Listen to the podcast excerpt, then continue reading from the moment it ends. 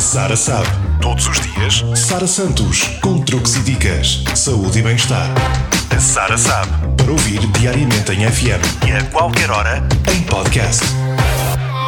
A dica de hoje é para quem tem plantas em casa. Necessitam de cuidados especiais ao longo de todo o ano e este mês não é exceção. Esteja particularmente atento às suas flores de interior, porque apesar de não estarem na rua, não deixam de exigir um tratamento adequado e um acompanhamento regular nesta época do ano, uma época de transição. Saber se têm sede é uma das preocupações que deve começar a ter e que deve ir intensificando ao longo das próximas semanas. Espécies de órgãos grossos, como as suculentas, resistem a vários meses de seca, mas não são todas assim. Pelo contrário, as de ramos finos ou tenros e as de folhas grandes e finas acusam falta de água quando perdem brilho ou cor. Basta empapar a terra para recuperar estas plantas. Para além desse cuidado, existem outros aos quais deve prestar particular atenção nesta altura. Renove o substrato para revitalizar as plantas, evite, no entanto, esta tarefa nas que agora têm flores. Desbaste os ramos, cortando as pontas dos crescimentos débeis para fortalecer e melhorar o seu aspecto. Por fim,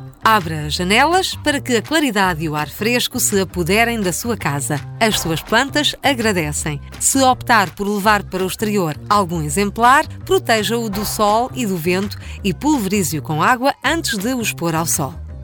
Sara sabe. Todos os dias, Sara Santos, com truques e dicas, saúde e bem-estar.